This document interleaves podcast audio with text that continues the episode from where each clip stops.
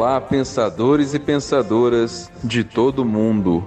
Sejam todos bem-vindos ao Portal Pensar.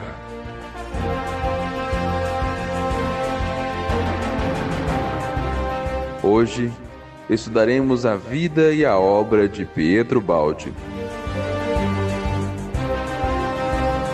Venham todos, vamos juntos nesta jornada histórica.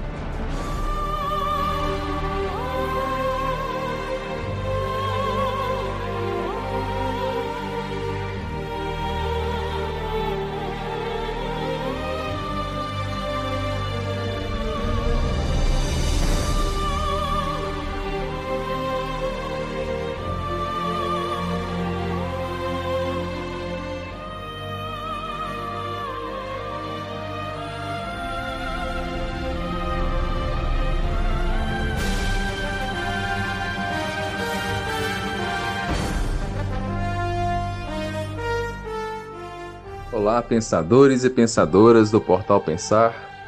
Muita paz a todos. Aqui quem vos fala é Ellison de Belo Horizonte e sejam todos bem-vindos ao nosso oitavo episódio da série Revendo Pietro Baldi, o pensador dos novos tempos. No episódio de hoje, nós estaremos revivendo a vida e obra de Pietro Baldi na atual Itália iremos trazer para vocês aspectos, características de como a Itália hoje, atualmente, vê Pietro Baldi, como a sua obra é divulgada, como andam os trabalhos e os estudos em relação ao nosso querido pensador. Teremos na participação do nosso episódio duas figuras ilustres. Nossa querida amiga Adriana já é participante aqui assíduo do portal, você já conhece. E também teremos a participação da nossa querida amiga Teca. Teca é uma grande divulgadora, incentivadora das obras de Pietro Baldi, faz trabalhos belíssimos de estudo, de congressos, seminários na Itália. E aí teremos a grata satisfação da sua participação juntamente com a Adriana. Mas sem mais delongas, Vamos aí para o nosso episódio.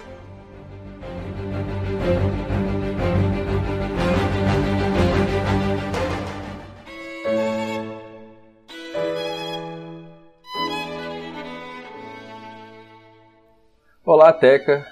Tudo bem? Tudo bem, Edson. Conta para nós aí quem é você, de onde você fala. Eu vivo em Foligno, é a cidade natal de Pietro Baldi, e a vida me levou é, a ter um encontro com, vamos dizer, Pedro Baldi, não porque eu procurava ou estava pesquisando alguma coisa, é, simplesmente por uma intuição. Eu preciso colocar para você que eu não sou nem católica, nem espírita, não tenho religião, realmente, né? Então, muitas coisas, o que eu já sabia do meu percurso nessa vida, vem muito confirmado segundo é, os princípios é, e os conceitos de Ubaldi. Eu sou muito mais para o lado da ciência. E a minha formação é muito mais essa.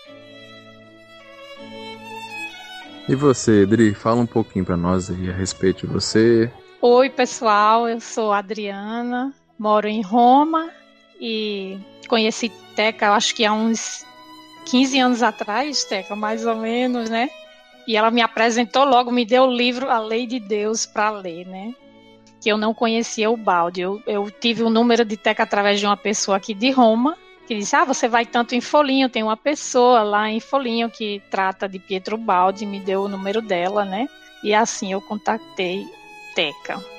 E dali em diante, eu, nossa, depois eu acho que ela me deu queda e salvação. E eu fiquei assim, com todos aqueles conceitos. Eu tinha encontrado finalmente a resposta de tantas coisas que eu tinha na minha adolescência, né? Que eu me perguntava, nos meus 13, 14 anos, eu me perguntava, mas por que Deus me, me fez simples ignorante e não me fez perfeita? Mas aí eu, na minha, né, eu digo, tudo bem, eu aceito essa ideia assim da reencarnação, da gente evoluir, já para mim é mais válida do que o inferno eterno. Então, por enquanto, eu vou ficar com essa ideia, né? Quando eu vi no livro que é de salvação que ele tinha me criado perfeito e que eu tô aqui por livre e espontânea escolha minha, aí isso aí para mim me abriu um mundo imenso. Então, também indo para Folinho, frequentando muito Assis, eu já vinha, né, da, desde a minha infância, eu gostava muito de Francisco, aí fui mergulhando nos conceitos de Francisco.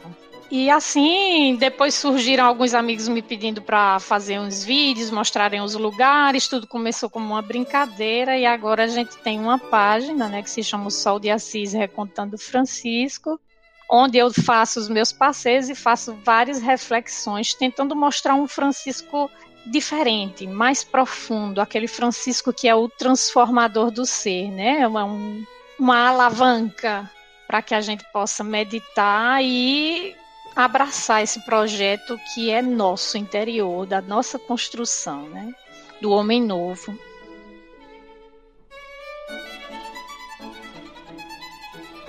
A vida me levou é, a ter um encontro com, vamos dizer, Pedro Baldi não porque eu procurava ou estava pesquisando alguma coisa, é, simplesmente por uma intuição que teve um senhor brasileiro, quando estava em Dúbio, ele tinha vindo passar um tempo na Itália percorrendo os caminhos de Pietro Baldi. E o dia que ele deveria voltar para o Brasil, ele foi dar uma dormidinha depois do almoço no carro, repousar, quando teve uma intuição que disse para ele voltar a Folhinho, que aqui ele iria encontrar o grãozinho de areia que ia levar a obra para frente. Mas, logicamente, ele não sabia se era homem, mulher, quem era, não sabia nada. Mas, como tudo funciona quando tem alguma coisa para ser feito, ele acabou me conhecendo através, perguntando no centro da cidade, a um jornaleiro e tudo, e nós nos conhecemos. Logicamente que eu não sabia quem era Pietro Baldi.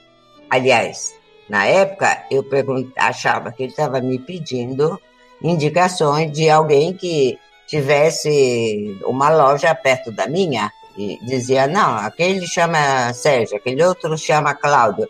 Não, não conheço. Então ele falou, não, mas o Pietro Baldi já desencarnou. E nesse momento que eu consegui é, sentir vibrações diversas, mas também não sabia, eu não fiz nenhuma pergunta a ele, foi sempre ele que falou. Ele conheceu fisicamente Pietro Baldi, porque na época dos anos 60, e quando Pietro Baldi foi a Brasília entregar a obra do parlamento, ele era o fotógrafo que fez todas as fotografias uh, naquele tempo, né? E era realmente um grande divulgador e um grande admirador de Pietro Baldi. E isso aconteceu há 30 anos atrás. Marcou sua vida até hoje, né, Teca? Exatamente, porque a única coisa é que ele não é que me falou nada de ruim, não. Tudo bom. Ah, porque agora as portas se abrem para você. Quando você for no Brasil, sabe quantas portas serão abertas? E eu, tudo que ele falava, aceitei, porque não é que eu sabia nada. No dia seguinte, eu estive na biblioteca de Folhinho e fui pegar um livro de Pietro Baldi. Eu, pelo menos tenho que conhecer quem é esse Pietro Baldi. E o meu primeiro livro foi A Nova Civilização no Terceiro Milênio. Eu comecei a ler A Nova Civilização no Terceiro Milênio e ali comecei a encontrar as respostas que eu sempre tive nessa vida. Eu perguntava com pessoas que, vamos dizer, eram estudiosos de religião, de tudo eu comecei a encontrar as minhas respostas, as minhas dúvidas no livro A Nova Civilização do Terceiro Milênio. E daí começaram a acontecer a sincronicidade de muitos fatos, inclusive aquilo que tinha escrito em um determinado capítulo de Pietro Baldi, que aconteceu em 1942. Em 1992, eu revivi, não que eu sabia antes, hein? Eu passei isso, era o, o Papa Voitila, que tinha vindo em Folinho, e me aconteceu que quando eu fui para a piscina, depois dessa coisa que eu estive ali, eu estava lendo o que tinha acontecido antes.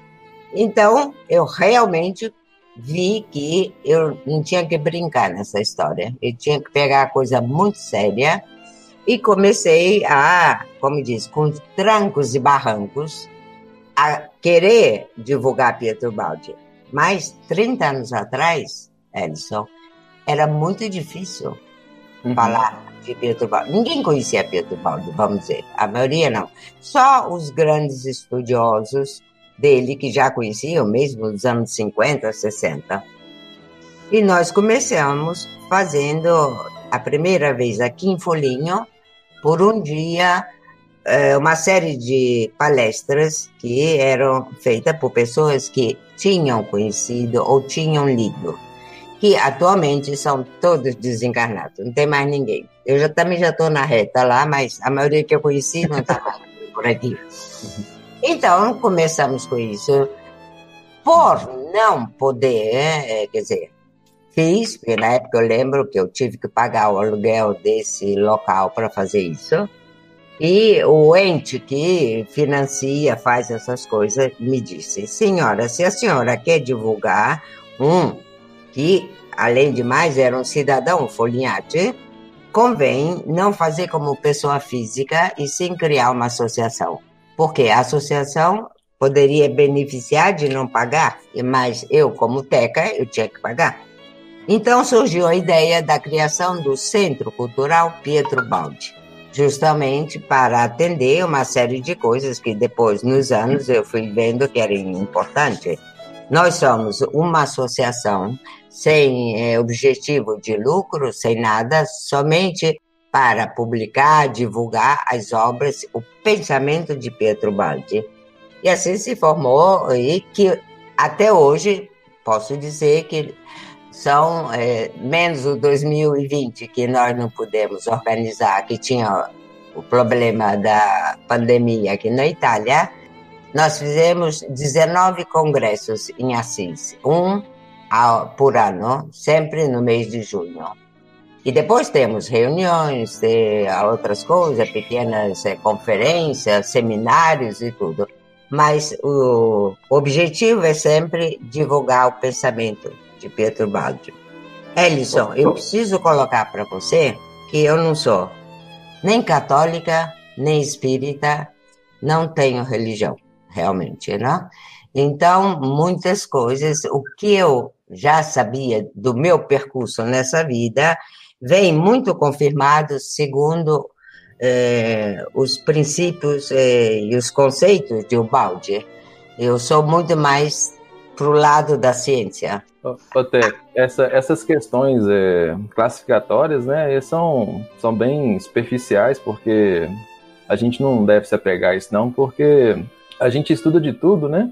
A gente vai na filosofia, na ciência, na religião e fazemos os links né, de todas as áreas possíveis, né, do budismo, do islamismo, judaísmo, cultura japonesa, enfim. E entendo que no Brasil a formação é ou católica ou Allan Kardec. Isso eu entendo perfeitamente. Só que eu não, não, não faz parte de mim. É como você disse, você usa uma t-shirt é, vermelha porque você gosta do vermelho. Eu estou usando uma blusa que é preta porque eu gosto de preta. Mas nós somos sempre Elson, Teca ou Adriana, cada um está na sua cor, né? O importante é a gente testemunhar aquilo, e eu falo só referindo ao balde, hein? Aquilo que eu li que compreendi e estamos sempre fazendo, porque não é que eu li uma vez só, eu leio de vez em quando, estou sempre voltando, porque o que eu li, a nova civilização do terceiro milênio, a primeira vez há 30 anos atrás, lógico que eu tive um percurso evolutivo, e hoje que nós estamos estudando a nova civilização do terceiro milênio, vemos de vários é, pontos de vista diversos, porque aquilo é tá sempre ali. Mas fui eu que fez, fiz um, um caminho, um percurso e posso entender algumas coisas. Espero enquanto estiver por aqui, cada dia seja uma novidade para mim, Pedro Baldia. Teca, você comentou um detalhe interessante, é a questão de, de pouco conhecido, né, Pietro Baldi, há 30 anos atrás. E atualmente, como é que Pietro Baldi é visto aí na Itália? Ele é visto como um filósofo, como um espiritualista, como um escritor? Qual é a perspectiva hoje? Um escritor, filósofo, isso. Não uhum. entra nada, nada de religião, nada. Sendo que a gente sabe que os pais dele, os pais, a família, como se diz, eram católicos, né? Mas não é que ele seguiu aquilo. Tanto que você, se vocês quiserem ouvir, há uns anos atrás, uma das últimas sobrinhas dele, que está com 94 anos, encontrou uma carta que ele escreveu para a mãe dela, que era irmã do Pietro Baldi. E essa carta é datada, se você achar que pode servir, é, eu posso ler, não é muito longa.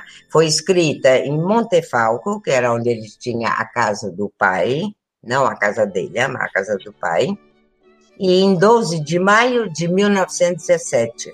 E nessa carta, algumas pessoas que estudam Pietro Baldi, que eu fiz ler, um pouquinho chocados ficaram, porque nessa carta o Baldi diz: eu era um ateu e ninguém é, percebeu isso. Botavam sempre ele como católico, né? Era da família, a tradição. Se você quiser, eu posso ler. Interessante. É, é vamos, vamos ver se a gente deixa para o final, né? Final do episódio, a gente ah, olha essa questão. Adri, agora vamos falar um pouquinho sobre a perspectiva de Ubaldi, né? Na época que ele estava aqui encarnado a gente tem a, a perspectiva né, que o Baldi, quando estava na Itália, praticamente toda a obra dele foi escrita em Gubbio. Tirando a grande síntese e as grandes mensagens, praticamente os outros livros praticamente foram escritos em Gubbio. A gente sabe que Gubbio foi é, é, o ambiente ali que ocorreu a, a historinha do lobo, né? Do lobo de Assis, de, de Gubbio no caso. Será que a gente consegue fazer uma comparação simbólica aí entre a perspectiva de Ubaldi na cidade com o lobo? Então, eu, eu comecei a estudar assim Francisco e estudando paralelamente o Balde, eu pude perceber que não tem como amar Francisco e não amar o Balde e vice-versa, porque o, o projeto ele é o mesmo. Né? Por exemplo, na primeira frase lá da grande síntese, ele fala, o Balde fala assim, em outro lugar, em outro tempo, eu falei aos homens de coração a linguagem simples e depois aqui agora eu vou falar para os homens de ciência, né? E aí tem uma nota de rodapé lá na página que diz que ele está se referindo às grandes mensagens, mas eu tenho para mim que esse outro lugar era Assis e que esse outro tempo era 800 anos atrás, onde ele, na veste de Frei Leão, caminhava com Francisco com a linguagem simples, falando com o coração aos homens de coração. Por exemplo, naquela época, o evangelho era pregado em latim, então o acesso era mínimo. As pessoas eram poucas que tinham acesso ao evangelho. Aí Francisco chega e fala na Vulgata Latina, fala na língua de todos, convidando a todos. Né? A, fraternidade que Francisco buscava era uma fraternidade aberta a todos. E ele convidava a todos para esse banquete divino. Os clérigos diziam ah, que Francisco estava entregando pérolas aos porcos, né? Porque aquelas pessoas simples de coração não iriam entender o que ele estava falando. Mas Francisco foi ali com aquela força, né, que ele tinha e foi semeando no coração das pessoas simples o que era esse projeto de reconstrução do ser. Aí você me pergunta em específico Gúbio. o que era? Aquela historinha diz assim, mais ou menos: ah, na cidade de Gúbio tinha um lobo enorme, terrível e feroz que matava animais, homens, e todos estavam apavorados, né? O que é que esses, esses habitantes de Gubbio queriam? Eles queriam matar o lobo, resolver o problema eliminando o lobo. Só que todo mundo sabe hoje, né, que essa é uma história simbólica, que o lobo nunca foi um lobo. Vários autores afirmam isso, mas eu vou citar um autor só, que é o que a gente está tratando hoje, que é o Balde, né? E ele fala no capítulo 25 do livro A Lei de Deus que esse lobo era um assassino. Ele não fala que o lobo era um lobo. Então, onde está a simbologia de tudo isso? É que Francisco estava ali para domar a nossa animalidade. Né? O projeto de Francisco todo era de reconstrução do ser. Então, aquela história está simbolizando que Francisco chega, né, pregando o evangelho, mostrando Deus, a lei, como funcionam os princípios, e ali a gente vai acolhendo, vai amando para poder transformar esse lado, essa animalidade que todos nós temos. A gente não pode eliminar, a gente pode transformar, né? No fundo de cada sombra existe uma potente luz que a gente pode aí manifestar para todos. Nenhum de nós é privo disso, né? E aí o que é que acontece? Essa história impregna, vamos dizer, faz uma impregnação no local das Noures, que para mim era o lugar melhor. Eu acho que a região da Umbra era o lugar melhor para sair esse tratado, esse roteiro de transformação do ser, que foi toda a obra de Ubaldi. Então, nenhum lugar era melhor do que Gúbio, porque Francisco, naquele tempo, falou àquela pequena população de Gúbio sobre como transformar o ser. Aí vem o balde, mergulha nas noures de Gúbio e escreve para o mundo, para o mundo esse roteiro, né? E aí tem outra coisa interessante que eles naquele tempo falaram para as pessoas simples, com simplicidade. Mas a ordem de Francisco teve um desvio não somente pelo número enorme de adeptos que, né, que se agregaram à ordem, mas principalmente por causa dos homens de ciência. Os frades teólogos que ensinavam na Universidade de Sorbona em Paris, né, não queriam fazer mais os trabalhos manuais, eles queriam os trabalhos intelectuais, né? Enfim, queriam mudar as regras da ordem, né? Aí chegou ao ponto que Francisco teve que se demitir da ordem e tudo mais. Aí vem oito séculos depois o Balde e vai falar exatamente para esses homens de ciência, para que não existam divisões entre o simples e o homem de ciência ele quer juntar todos, né? Ele diz: tá bom, a gente usou aquela linguagem simples, agora eu falo para vocês também, para que todos percebam que é tudo uma coisa só.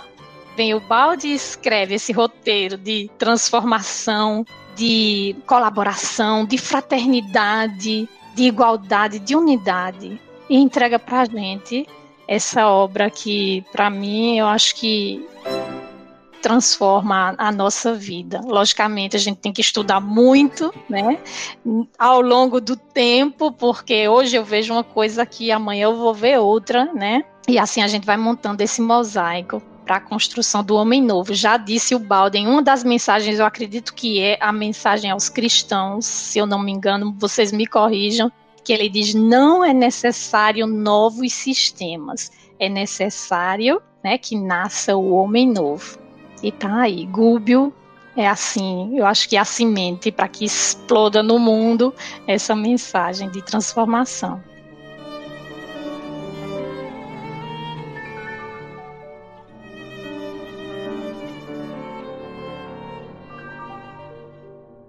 Ô, Adri, muito bom. Você trouxe um ângulo aí bem atípico, né, do, do que a gente tem na, na expectativa aí quando a gente estuda a respeito, e isso é engrandecedor.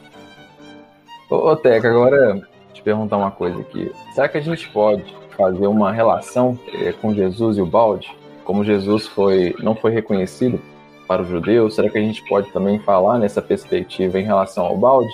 Para mim não, porque o balde tem que a gente tem que ver só como uma pessoa super potencializada a nível energético e humano, diciamo, com a anima, mas o balde é o balde. ele não faz é, comparações, nem ele mesmo, na obra dele, muito menos, mesmo na escritura dele particular, não tem todas essas é, é, comparações, ou com, ou com que seja uma figura de sagra, sagrada, ou um filósofo, nada, porque a obra foi muito clara, se foi o que nós conhecemos Cristo cósmico que inspirou a obra é muito claro, não é que tem que comparações daqui lá, é seguir aquilo que não é fácil, e eu sei que não é fácil, porque uma coisa é ler e outra é praticar aquilo que você compreendeu da, do texto, né? Então, para mim, por exemplo, eu não consigo fazer um, esse paralelo que você me pediu, Jesus e o outro lá, o Judas, aquilo ali, porque é, é único para mim, é, uhum. Pedro Vocês já conseguiram enxergar o Cristo como sendo a representação do Deus imanente e que é aquele que desceu com a criatura e que está nos impulsionando no caminho da evolução? que o Cristo, esse Jesus histórico que veio aqui, ele estava sendo somente um arquétipo de tudo isso. É o filho que desce pega nas costas a dor do mundo para que o mundo tenha a esperança da salvação, porque se a gente tivesse se destacado do Deus, né, é, o do Deus não imanente, mas agora não vem a palavra, do Deus transcendente, a gente estaria perdido, a gente não teria nenhuma esperança de, de evolução e de salvação. Então, a nossa esperança de salvação é a imanência de Deus em nós. Adriana, lembre-se, pelo menos um pouquinho você já está dentro disso, que o Balde usa a palavra Deus com muito respeito, com tudo, mas porque é necessário o período que ele escreve para comunicar, usar a palavra Deus, porque senão não existe próprio esse Deus que nós conhecemos, entre vírgulas. E sim, é o sistema, e no sistema já está tudo. O resto é como vocês dizem, os arquétipos daqui e dali, mas é relativo segundo a nossa bagagem de memória das, outra, das outras vidas né? e dos outros trabalhos que já fizemos por aí. Que quem conhece o balde, a palavra Deus já não usa. E sabendo que ele fez um livro que é maravilhoso, Deus e o Universo ele mudar o sistema e o universo naquela época, né? Que foi o último livro que ele escreveu, eu até em Gúbio. Aí necessita ver a que nível de compreensão ou de carga de memória cada um que escuta ou fala tem. Isso é normal, hein? Uhum. Exato, sim, eu uso a palavra Deus, mas tenho a consciência de Deus é lei, né? O sistema é tudo aquilo que, que governa, né? É questão de. Eu não me ligo muito, não, assim, as palavras, sabe? Eu prefiro pescar o conceito. Essa perspectiva também, ela, é, ela vai sofrendo a, é, crescimentos ao longo, ao longo do tempo, né? A gente vive numa perspectiva relativa, né? Então, à medida que com a gente certeza. vai evoluindo, os conceitos também vão, vão crescendo com a gente. Né? Porque nós também estamos evoluindo, né? Cada um dentro do seu caminho, mas estamos evoluindo. É lógico, se nós não somos aqueles que éramos 10, 20, 30 anos atrás, né? Uhum. Pelo menos alguma coisa, se viemos na terceira dimensão, a gente está fazendo, né?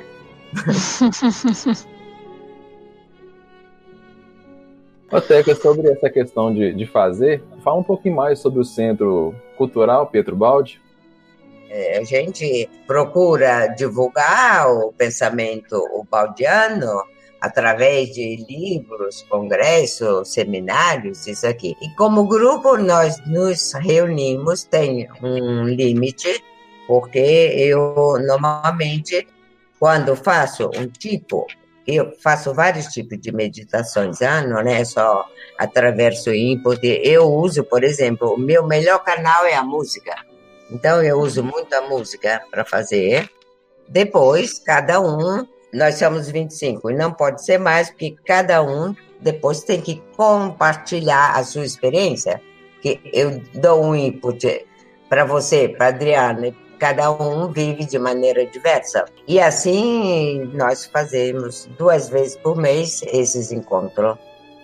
Mas te digo, é, é limitado porque tem que se trabalhar com cada pessoa. Senão ficaríamos a noite inteira, porque nós fazemos durante é, de, depois da janta, é, senão ia até a madrugada trabalhando. O, o congresso de Assis ele acontece anualmente? Sim, é uma vez por ano, no segundo weekend de junho. Esse ano foi o que nós pulamos, que não podíamos fazer. Esperamos de poder retornar em 2021. Muito bom. Falando um pouquinho a questão do, do acervo lá do Centro Cultural, né? Você comentou aí logo no início aí a questão da carta é, é. Da, da, da, da, irmã, né? Da sobrinha, no caso. É, da sobrinha. É, tirando a carta, tem, tem mais alguma coisa assim que você gostaria Não, de, de colocar? Muitas coisas, porque eu tenho esse acervo, porque uma sobrinha dele, vamos dizer, de todos os sobrinhos, ela foi mais ou menos determinada como a sua herdeira espiritual. E quando nós nos conhecemos, essa também já deixou o corpo. Hein? Quando nós nos conhecemos, ela já tinha uma certa idade e falou para mim que passaria todos o que tinha na casa, considerando que essa casa era onde morava a irmã do Pietro Baldi, que era mãe dessas outras, né? Uhum. Então, ela me passou tudo. Eu, eu, toda a bibliografia dele, tudo que ele tinha lido. Eu lembro que eu li o livro, por exemplo, do Kardec, que era de 1880, a edição. Então, eu tive acesso, vamos dizer, aos livros, às coisas que ele se interessava, aos desenhos. Por exemplo, o Baldi era muito irônico, era um grande caricaturista e muitos desenhos eh, explicando as coisas, mas tudo, ah? Depois, cartas, as cartas trocadas entre familiares e várias coisas, né? E de vez em quando, nós, em Folhinho, foi criado, nós eh, conseguimos criar é, um comitato oficial, vamos dizer. O meu centro é um meio oficial mas quando é da prefeitura, quer dizer, é dentro do governo, Folinho tinha dois comitados, não é que eles fazem muito, hein? tinha Dante Alighieri e a Beata Angela. E agora, agora, de uns 12 anos para cá, nós temos o comitado Pietro Baldi para divulgação das obras. Então, é uma coisa oficializada a nível governativo e tudo, né? E eu resolvi dar todo esse material que eu tinha para ficar à disposição. Se você é um pesquisador, você não precisa falar comigo, você vai na biblioteca, porque ele é localizado dentro da biblioteca de Folhinho. Então, tem toda uma parte que é dedicada às coisas. Atualmente, vamos dizer, coisas muito sem valor, mas ainda tem essa casa aqui. Agora eles botaram para vender mas tinha do, dois quadros enormes, duas telas pintadas uh, por um pintor famoso na época, que era uma a mãe do Pietro e outra o pai. Então, os, os descendentes disseram, leva. Aí eu levei. A biblioteca, por exemplo, está lá, hein, dentro do acervo do Baldi, mas eh, não tem interesse, por exemplo, num quadro a parte pitórica, eles não têm interesse. Mas eu falei, para não ficar comigo também, eu vou morrer daqui a pouco, aí fica para os filhos, vai estragar, depois o outro já não tem mais coisa. Então, quando eu consigo algumas coisas que são, eu levo sempre para essa sessão do uhum. comitado uhum. da cidade de Folinho. Existe, por acaso, um, um diário pessoal de Ubaldi? Está de, tá desaparecido há muitos anos. Tem todo mundo procurando. Tem. Ele, ele fez dois diários. Um de experiências é, espirituais e outro tipo diário. Hoje eu conversei com eles, hoje eu conversei com o neto. É, fui no correio, fiz isso aqui. Mas ninguém sabe por onde que ele está. Eu conheço o acervo também de Brasília, mas eu te falo de quando ainda tinha o Mané Mídio, que estava vivo e tudo. Tem muita coisa. É lógico que você, para procurar, você tem que saber também não só português, mas italiano, para poder identificar as coisas, né? Uhum. E é um projeto que com o Marcos, do Instituto Pietro Baldi, eh, me dizia: vem, vem para cá, fica uns três, quatro meses para mexer nas coisas. Eu sei, por título, o que contém o museu, o museu lá de Campos e sei o que tem em Brasília e daqui. A única coisa que nós fizemos foi muito bom, que é, tudo que tem aqui eu passei também para o Instituto Pietro Baldi do Brasil, dizendo, se procurar isso, sabe que tem aqui na Itália, né? Uhum, muito bom. Adri, me parece que vocês estão fazendo um trabalho bacana, né, de, de, de tradução de um livro Não, aí. Estamos corrigindo, corrigindo uma tradução. A tradução, não. Eu não tive nem vontade, porque foi um livro escrito em 65, né? E nunca tive também o tempo nem a vontade de fazer uma tradução, que eu nunca me senti é, 100% em fazer a tradução. Porque esse livro quando ele escreveu, ele escreveu, quem ajudava ele é, era Manuel Emílio da Silva, que foi um dos braços, né? Pedro teve dois braços, Manuel Emílio da Silva e Alessio Galati, que vivia na Itália. Esses são seus, não só amigos, ah, mas em tudo, na obra, na parte cultural, econômica, tudo. Ah. Esses foram amigos realmente dele. Ah. Que depois eles de lá para cá eu já escutei tanta história que muita coisa não é verdade, ah? Ah, com certeza. Não, oh, é, já... Sem dúvida. Eu, uma vez eu falei no Brasil assim, olha, se o morreu em 72, estamos em 2000, já alteraram tanta coisa. Imagina o tal dos quatro evangelhos que dizem que escreveram lá, com tantos séculos, quantas coisas foram alteradas. E, fortunadamente, vamos dizer, se sabe que foram alteradas, né? isso não tem dúvida. Né? Uhum. Vocês pretendem, Adriana, fazer a, a, correção de algum outro livro, além do, do, do Princípios de, de uma Nova Ética? Eu acho que o livro Cristo, né, Teca, tem que ser. E pensamentos, a gente tem que colocar a mão neles. É, o Cristo também está difícil, é temos e não temos é, tudo. É? Mas nós uhum. temos uns outros também títulos que é, é, um trabalho que tem que ser feito junto ao que foi escrito, por exemplo, Fragmento de Pensamento e Paixão, tem uma parte em português e outra que foram artigos que Pietro escreveu em italiano, ou escreveram sobre ele, artigos de jornais. Então, é necessário recolher tudo isso para juntar. E depois tem uma coisa, já no Brasil, e eles sabem, não é novidade, o tempo que existia Amaral, que muitos conceitos em português não são corretos. Tem uhum. vários, vários erros de conceito, não estou falando de ortografia. Mas é, quem tem a oportunidade de ler italiano sabe o que, que ele queria dizer realmente, né? Porque de vez em quando a gente troca, como é que diz em português, uma coisa pela outra, assim, é um modo de dizer, né? Mas se você troca a ideia de um conceito, muda tanto, né? Apesar que no Brasil tem um, um ou dois, eu acho que são aqueles que querem né? também ler em italiano para poder entender e também eles já viram, eu te falo agora, né, dos, dos últimos anos, né? Viram que tem diferença. A Adelaide mesmo, é, uma vez me pediu tudo da Chiesa Mística, porque também ela notou que tinha. Tem, não, não tem jeito. Você, eu falo uma coisa e você pensa que é outra. E não é. E o Balde foi sempre muito meticuloso tudo. Ele lia, relia, escrevia, reescrevia, retornava, porque tinha que sair certo. Ele fez certo. A, já a tradução ao português já tem muita diferença. Então uhum. não é que é fácil botar as coisas, né? Por exemplo, agora, agora que nós estamos corrigindo em italiano o princípio de uma nova ética, nós notamos, às vezes, de vez em quando, eu acho que baixa algum espírito na, na tradução que botaram.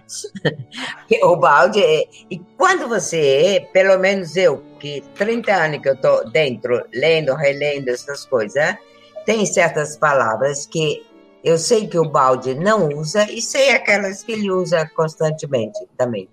Isso é. quando você está dentro, né? Mas vai chegar o tempo também que depois vai sair tudo perfeito.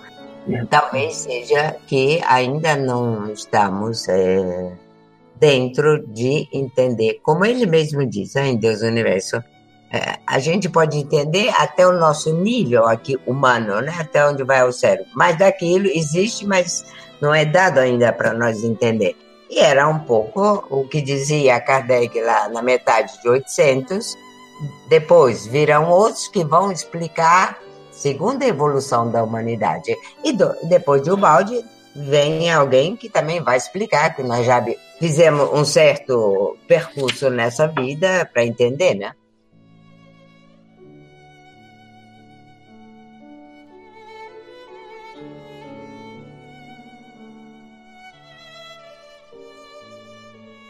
A gente está chegando próximo do final do nosso episódio. Aí eu queria que cada uma de vocês, inicialmente já falaram, né, como, como foi é, o contato inicial de vocês com relação a Pietro Baldi. E eu queria que nesse momento final vocês falassem qual que é a diferença que ele faz em suas vidas atualmente.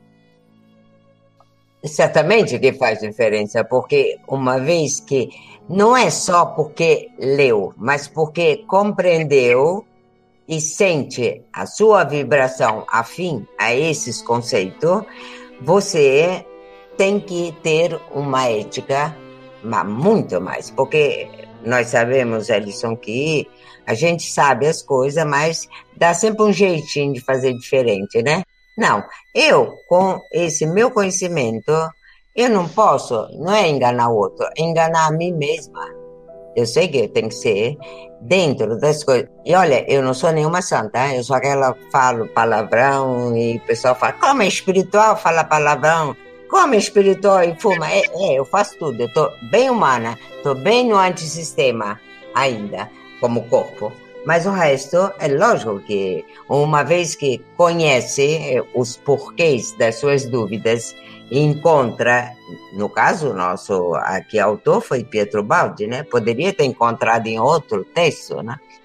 Você tem uma condição de vida diferente. Eu sou, me considero a mulher mais rica e mais feliz desse mundo. Eu não tenho problemas, tem só solução. Só entender que eu mesma criei todo as confusões que podem me aparecer em volta, né? Então, sabendo como comportar-me, isso mais ou menos a gente pode se referir na, no livro as técnicas funcionais da lei de Deus. Oh, você faz assim, vai acontecer assim, você faz assim, você... Ah, então, só se a gente for muito burro mesmo é que a gente fica fazendo errado, né? E o Balde diz sempre: existem só dois caminhos para evolver trabalho, no senso de fatiga, de ser trabalhoso, ou então a dor. Eu cheguei no meu ponto, na minha época, eu falei, ah, sim, não, prefiro trabalhar do, do que ter a dor, né? Cada um faz sempre a sua escolha. E isso influi muito, ah, no, em todo o seu relacionamento com as pessoas e tudo.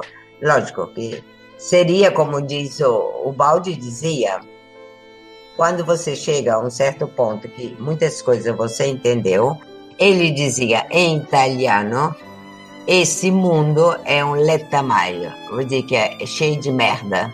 É, era assim que ele falava próprio.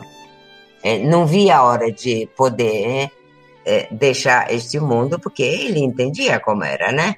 Lógico, hoje, seja você, o Neto, Adriano, não sei, a gente vê tanta coisa que não está certa, mas nós temos que fazer aquilo que nós escolhemos e deixar os outros também seguir o caminho deles.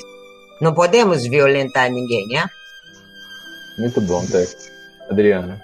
Então, o balde, antes de o balde, eu dizia, era uma frase minha corriqueira: eu sou uma completa desconhecida de mim mesmo. Né? E lendo o balde, vendo o mecanismo da lei, através do mecanismo da lei eu fui me conhecendo. Então, hoje eu não me conheço completamente, mas eu já me conheço bem melhor do que há 15 anos atrás, né? É interessante essa coisa que através do, do mecanismo de como funciona a lei de Deus, você consegue se achar e se conhecer É muito interessante. E a partir do momento que você se conhece, você vai fazendo o quê? O processo, né, do lobo de Gúbio, você vai acolhendo e transformando assim as partes, vai lapidando, né, as partes inferiores de que temos ainda gritantes dentro da gente. Então acho que a maior contribuição que o balde me deu foi essa de olhar para mim mesmo, né? De me reconhecer um pouco mais. Muito bom, Andri. Eu finalizaria com a carta, porque ela é linda, viu? Bota a é Iteca para ler. Vai, Teca, então. Vai, Teca. É, vamos finalizar, então, né? É, pela sugestão da Adriana aí, ó. Ô, Teca, lê para nós a carta, então.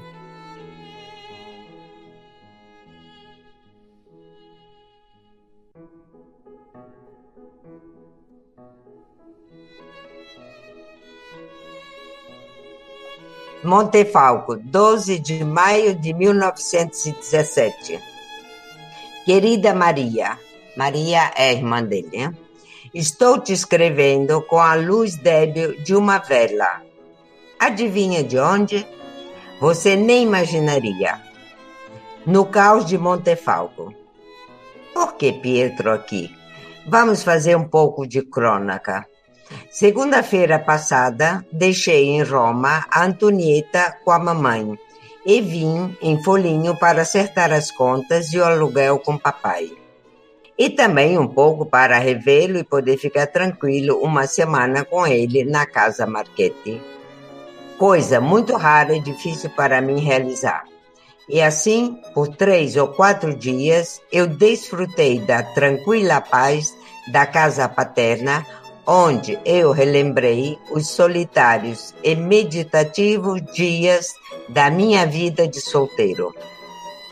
Agora vim aqui no caos para ver alguns trabalhos no sítio de Grileto.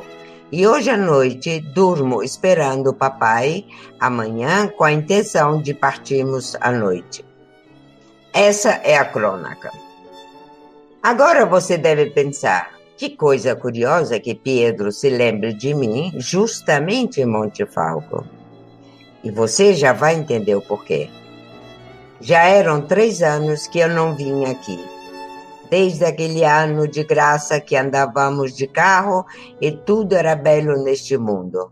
Três anos de acontecimentos graves e emocionais, cujos anos passamos são e salvos, quase milagrosamente como se fosse saído de um cataclisma. Então, nenhuma maravilha que me pareciam longos e longínquos, como um longo período de tempo, me separasse do passado. Este passado já esquecido e quase sepultado embaixo das mais frescas impressões muito violentas. Abro um parênteses, é, é terminada a Primeira Guerra Mundial, hein? Aqui, esse período. É, ne, é neste passado esquecido longínquo, eu reencontrei intacto aqui, como intacta renasceu a vida dos séculos passados das ruínas de Pompeia, que ele está se referindo também a uma vida passada. Cada pequeno detalhe está no seu lugar. São milhares de objetinhos que têm uma história que só a conhece quem viveu entre elas. Cada ângulo me lembrou acontecimentos familiares. E duas figuras eu vi especialmente andar por todos os lugares: aquela da mamãe e a tua. A capelinha onde mamãe visitava a Via Crucis, enquanto eu a seguia sem entender nada da sublimidade daquela oração.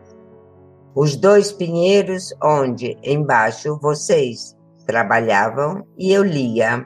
A entrada onde vocês trabalhavam nos dias chuvosos e eu lia.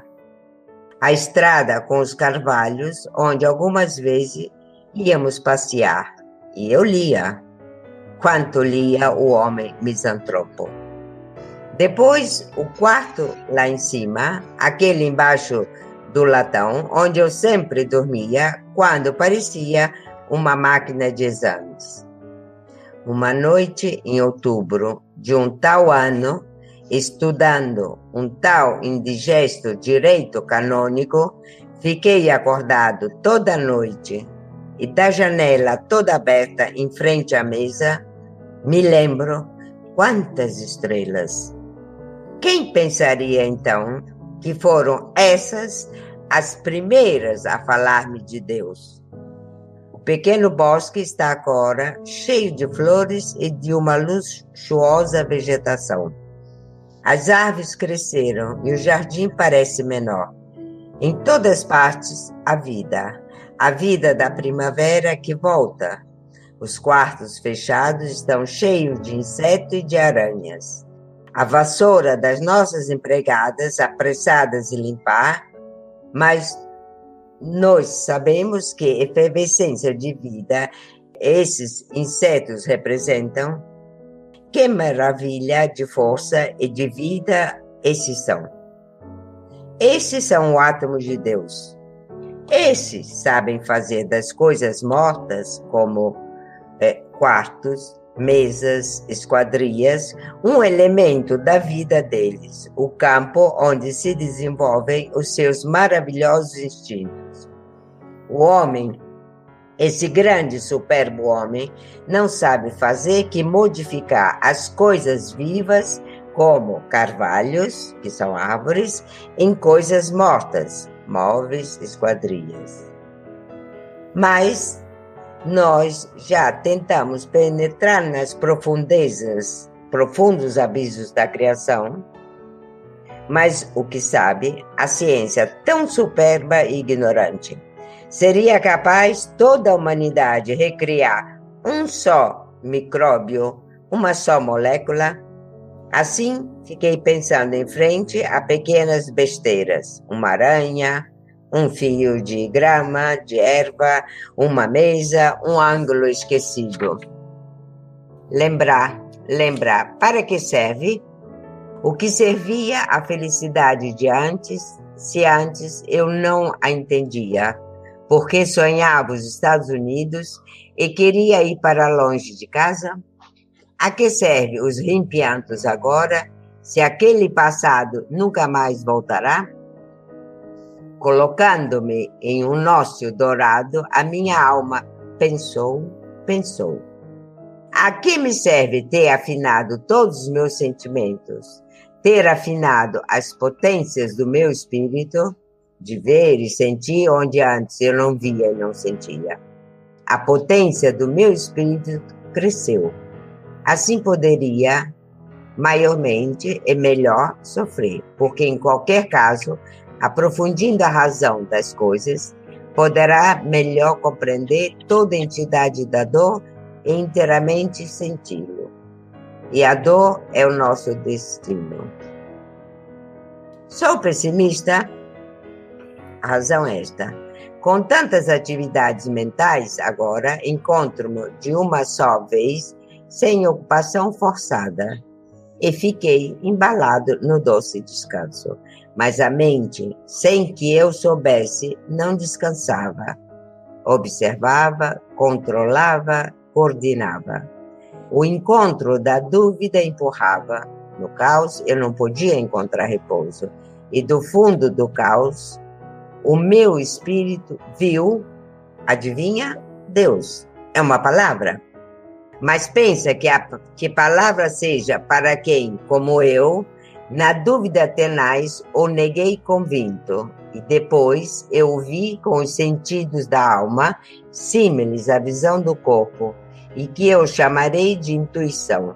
Intuição por meio da qual o meu espírito sentiu Deus, como agora eu vejo o sol que resplende e a terra na qual eu vivo. Deus quis que eu negasse porque eu procurasse, que eu procurasse porque eu encontrasse. História de uma alma que nada deixou transparecer ao extremo é essa, a minha. Tanto que ninguém se deu conta que eu era um ateu e que agora sou um credente. Eu já vi Deus no fundo de três abismos. O infinito estrelado, o ânimo humano, os mistérios da matéria e da vida. Deus é tudo e vale tudo. Fora de Deus, o nada. Eis aqui o ócio que eu pratiquei depois de casado. Aqui me trouxe e poderei abençoar este ócio. O restante, automobilismo, fotografias, artigos, poeira para grande público, muito grande, um pouco daquela vanitas vanitatum, que é a religião da Maria dos Homens.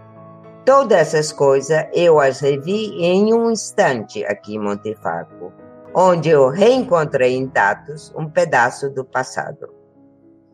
Eu te relatei essas coisas porque vi a tua figura associada a essas e porque a quem deveria escrever? Mamãe teria entendido? Antonieta, que era mulher, não poderia lembrar o passado daqui porque ela nunca esteve aqui. Te aborreci são coisas que se dizem raramente e talvez arrependo-me e não importa. Chega, não quero reler nada. E assim vai. Lembrança a todos, teu Pietro. É o momento que ele descobre que tem esse Deus através das estrelas, os três abismos, não? a erva, as aranhas, os insetos e tudo é de uma beleza profunda. E onde ele fala, realmente, ele no início ele tem lembrança de uma vida em Pompeii. Uhum. É muito bonita. É para refletir muito sobre isso.